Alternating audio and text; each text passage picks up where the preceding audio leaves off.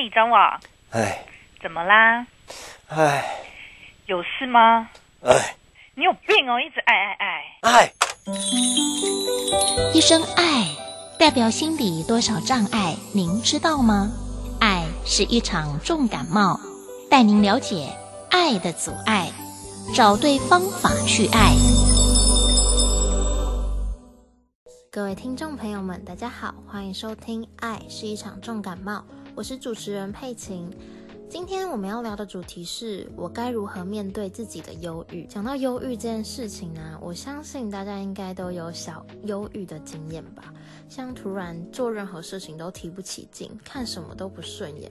有可能是女生的金钱忧郁，更有可能是因为现在疫情，大家都关在家里面，造成这种居家防疫下的忧郁。那大家常常挂在口中的这个小忧郁，应该都是短期的，它并不会长期的停留在我们心中。它可能会因为你突然吃到一个好吃的东西，或是看了一部好看的电影，你就会慢慢消逝的。那忧郁症就不一样了。忧郁症呢，是长期的处在情绪低落的状态中。那究竟我们要如何将我们的忧郁停留在小郁卒的阶段，而非扩大成忧郁症呢？或者是他们之间最大的差异是什么？我该如何判断？在真正面对忧郁或是忧郁症时，又该采取哪一些的措施？用什么么样的心态去面对？以上是我们今天会聊到的主题。要如何判断自己是忧郁还是忧郁症呢？或者说，我该如何判断、评估自己目前的忧郁指数？根据心理咨商师的专业建议，忧郁以及忧郁症最大的差别就在于时间的长短。如果长期处在情绪低落的状态下，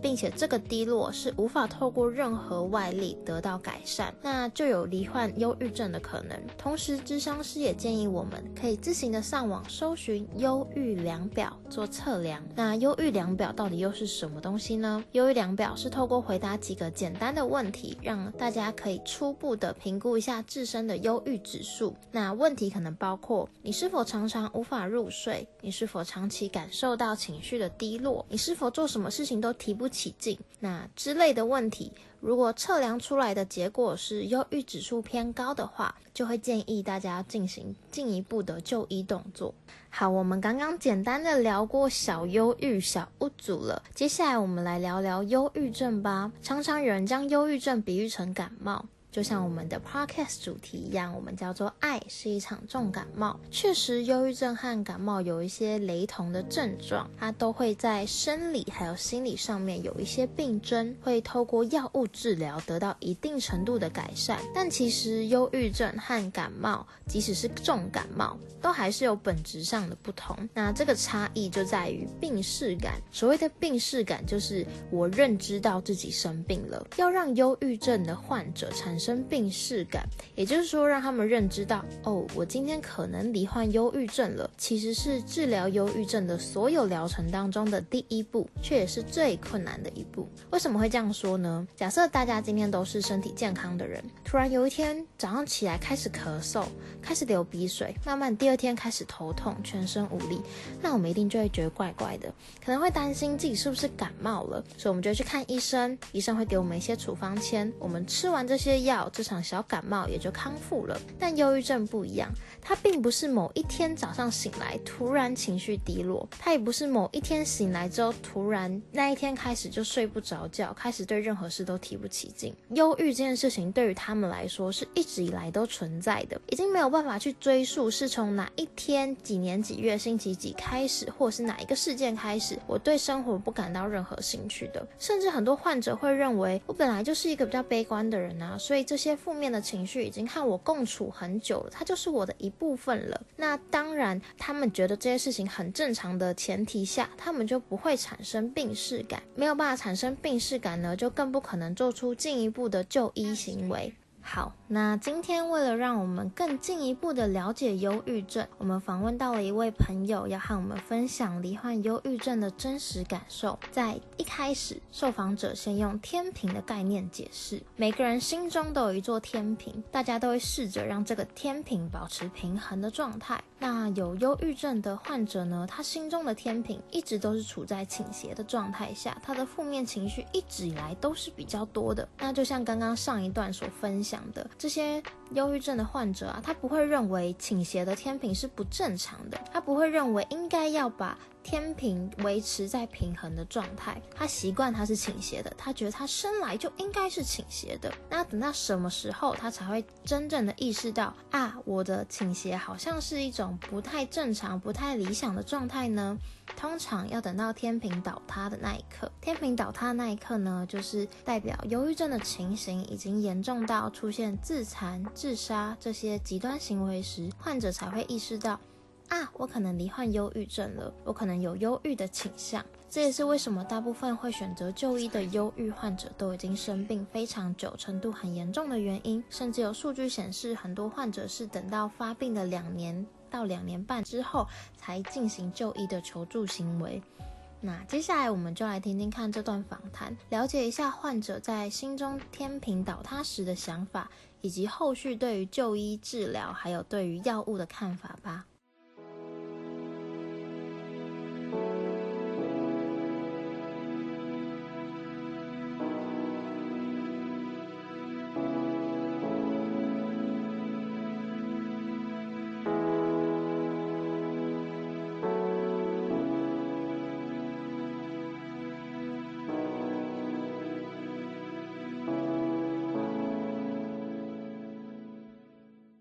想想看，可能我们平常的，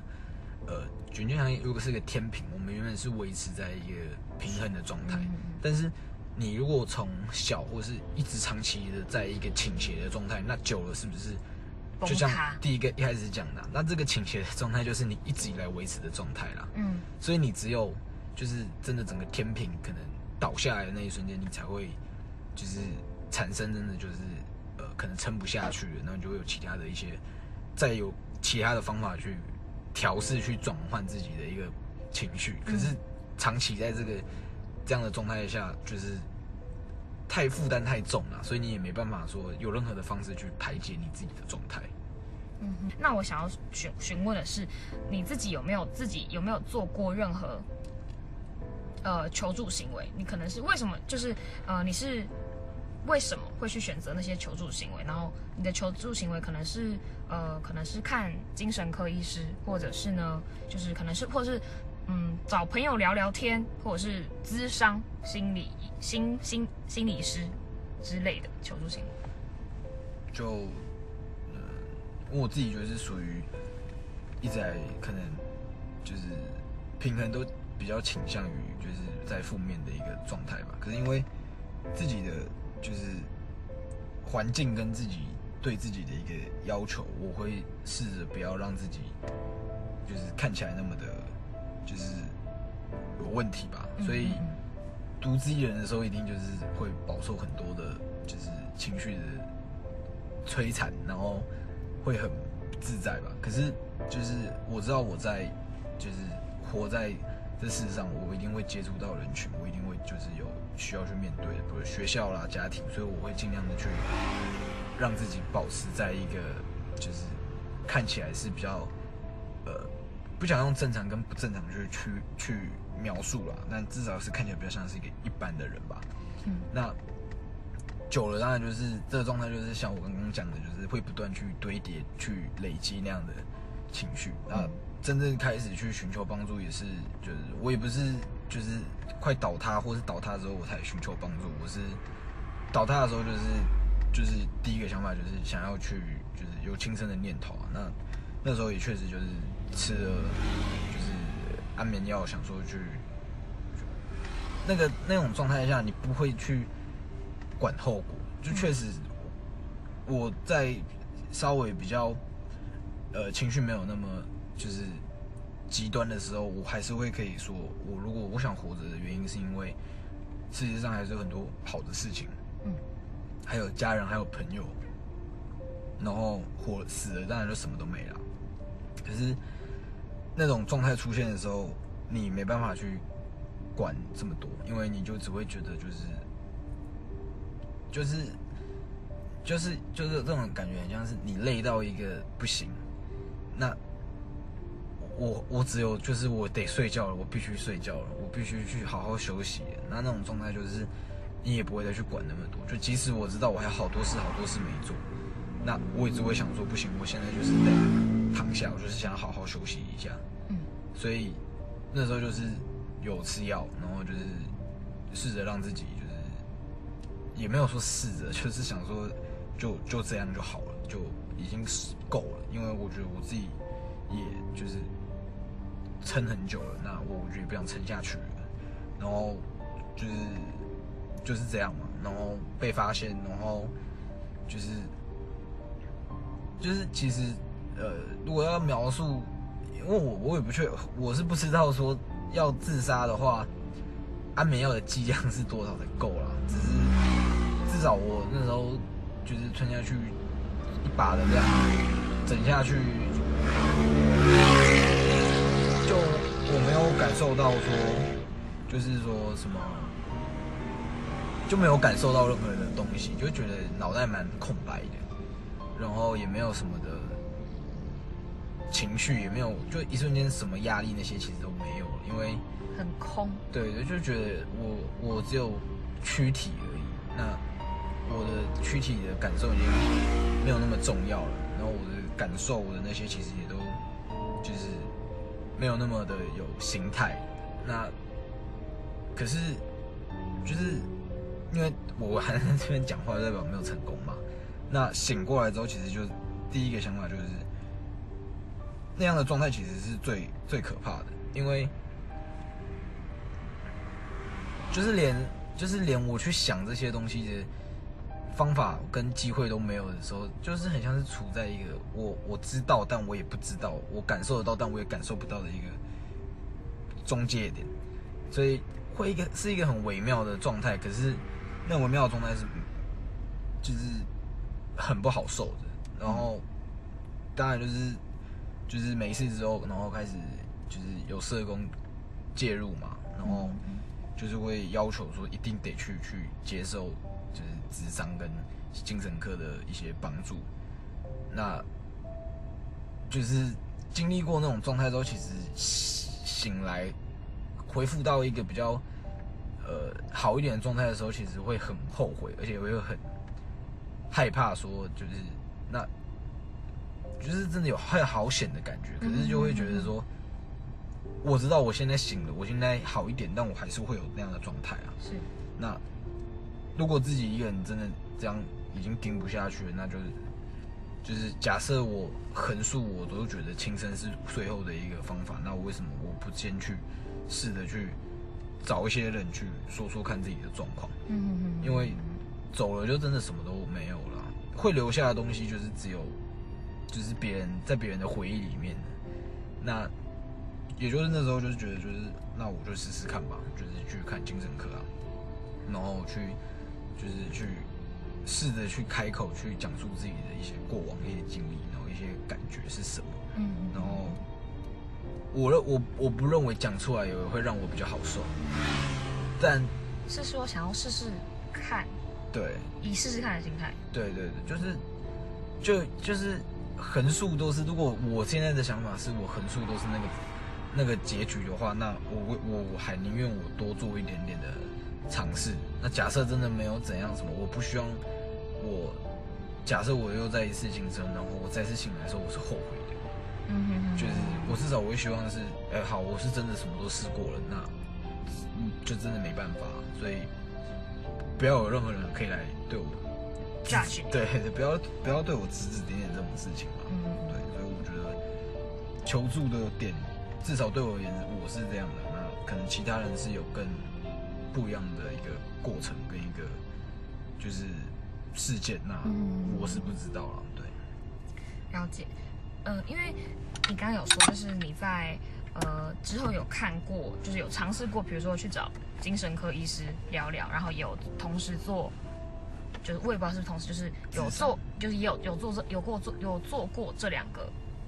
呃，寻求他们的帮助看看的行为。那我想要。询问的是，因为像是，因为像是精神科医师跟咨商师的差别，可能就是一个是，呃，一个是有，呃，开一些药物给你去做，开处方箋，对对对对，那我想询问的是，你觉得呃，精神科医师他开的，我先问药物这块，呃，就是精神是精神科医师他开的药物这块，对你的，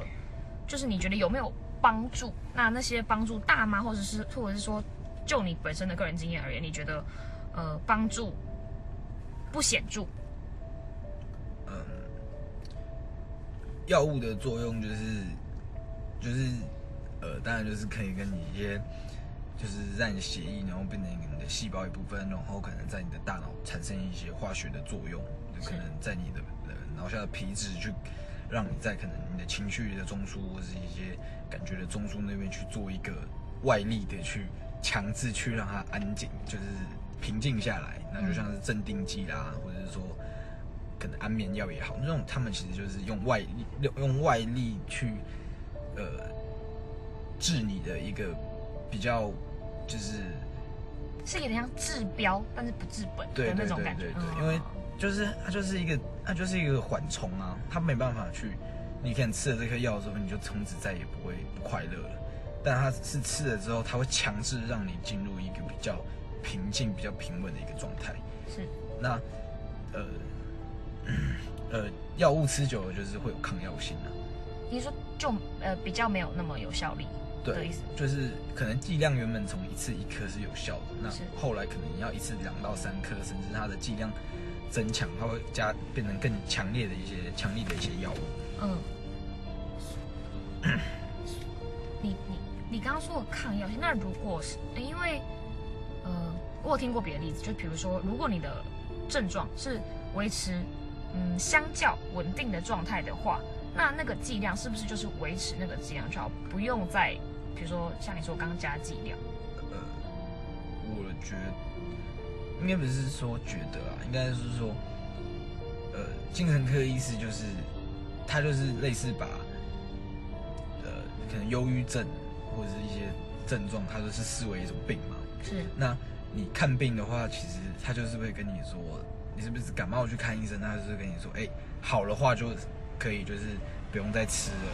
或者说稍微好一点之后，他的药就可以，你可以不用吃这颗，不用吃那颗，嗯，就是就是它比较是一些针对性的。那你如果情绪不稳定，那他可能就是给你开镇定的。那如果你是肯情绪情绪比较就是呃影响到你的睡眠，那他可能开安眠药给你。它就是一个点对一个点，对症，对对，它有点像是对症去下药，但这个药并不是去呃治愈。这些症状的是有点，就是就一直讲，就是他只是去，呃，减缓他的一个发作的一个后劲。所以你说会不会症状，然后就是配一个样的剂量，其实是因人而异的。因为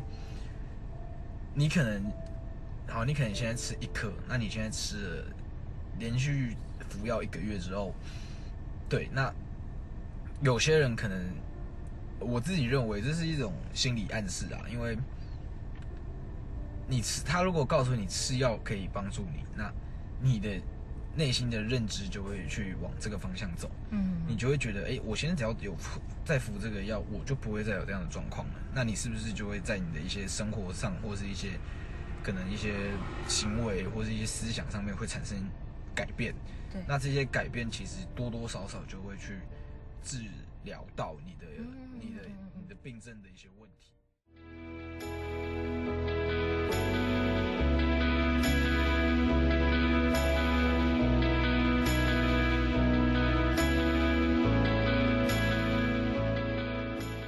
当一位患者意识到自己长期处于忧郁的状态。上网自行透过忧郁量表检测了自身的忧郁指数，透过各种方式确认自己可能罹患了忧郁症，也就是刚刚上面所说的产生病视感。那接下来呢，下一步就是要向外的求助行为了。根据论文里面指出，其实大部分的患者在踏出求助的第一步时，比起求助专业的相关机构，也就是专业的精神科、心理科医师或者是坊间的心理咨商师。比起这些呢，他们其实更倾向和家人还有朋友倾诉，或者是不和任何人讲，但是透过阅读、运动等嗜好去转移注意力。而只有在当事人察觉到并承认自己的困难，发现其实这不是一个他可以靠一人之力解决的问题，才会下定决心寻求专业的治疗，正式进入智商的阶段。那光是这个阶段，就像刚刚上述所说的，就可能花到两年到两年半的时间。那为什么会那么久呢？我相信很多。朋友可能会听到这边想说，怎么会那么久？如果发现自己真的不开心了、不舒服了，应该就要赶快去积极的求助啊，怎么会拖那么久呢？但其实一切都不是我们想的那么简单，因为在正式开始咨商之前呢、还是有很多的心理建设是需要患者自己去跨越的。因为正是忧郁症而伴随而来的烦恼，有时候也有可能成为忧郁症对外求助的阻力。首先，在接受咨商之前，前，忧郁症患者可能会考虑到进行咨商这个行为，在大众的眼里是负面的还是正面的？我们都很常听到一些关于忧郁症的负面描述嘛。很多人说，忧郁症可能就是不知足的表现。你为什么不想想自己拥有的，而是要为自己的没有而感到难过呢？忧郁症的患者就是不知足，这根本就不是一种病，现在只是把这件事情扩大了。那忧郁症患者当然也会担心，会不会被别人受到特意的眼光所看待，那进行咨商这件事情，或是求助专业的医师这件事情，如果对于患者来说是正面的形象，那在接受咨商后的患者就有可能会视自己是坚强、勇敢，然后在成长的正面发展。但如果这个形象是负面的，就会容易让患者觉得接受咨商是一件很不光彩的事情，有可能会发展成受服的耻感，或者是产生自我贬义。接着下定决心要咨商的患者们，其实在开始接受咨商后，也有可能会有隐私方面的疑虑，同时也很难说服自己要向咨商师敞开心房。你想想看，如果今天要求你和你的爸爸妈妈去讲一个你失恋，然后被劈腿很难过的故事，可能就已经有点难以启齿了。更何况是忧郁症患者，今天是要和一位完全陌生、没有任何感情基础的陌生人去阐述。住自己心中最大的那个伤口，这是一件比较不容易的事情。那这样子面对咨商师的不安全感，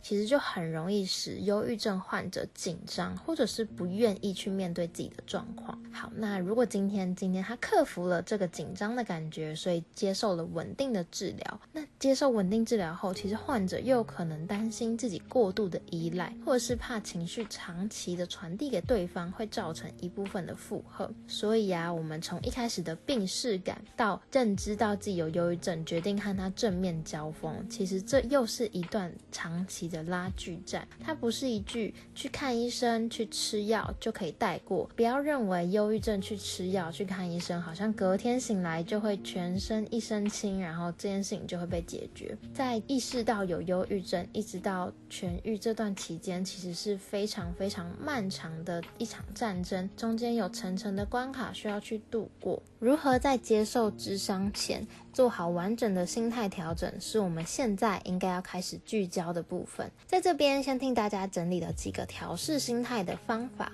首先，必须接纳自己的状态，正视自己才能正视问题。我现在就是接纳我每天醒来都非常的无力。无力感很重，对任何事都提不起劲。先正视自己，才能正视问题。接着呢，在认知上必须要有所改变，要认知到接受咨商、接受专业的帮助，并不是一个道德问题，它是面对情绪的疏解法，是为了解开某个你自己无法解决的难题而做出的行为。它并不会是一个可耻，甚至是有负面形象的一个做法，它不需要被放在道德的天平上面被评头论足。那如果今天呢，你是一个旁观者，你今天并没有罹患忧郁症或任何的忧郁倾向，我们当然也不是没事做，可以真的隔岸观火。我们应该要理解到进行咨商这件事情的行为，为什么会让这些忧郁症患者感到困扰，就是因为我们这些其他的大众对他有负面的刻板印象。这些刻板印象呢，都是社会建构而成的，和我们平常的言论、还有思想，甚至媒体报道都是息息相关的。所以绝对不要小看我们身为人的影响力。不知不觉，今天的节目也要到了尾声。今天我们一开始从小屋组开始聊起，然后告诉大家，其实可以上网查询忧郁量表，做自行的忧郁症指数检测。然后我们聊到了忧郁症和感冒的差别，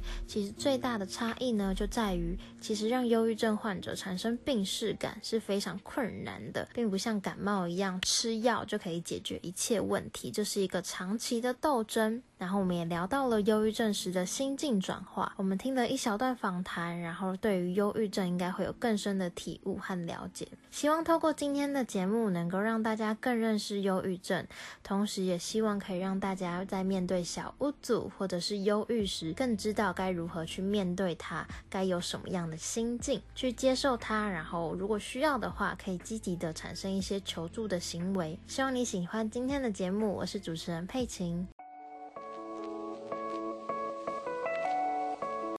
哎，你又爱什么？就这样结束了。哎，世新大学口传系叶荣惠教授监制，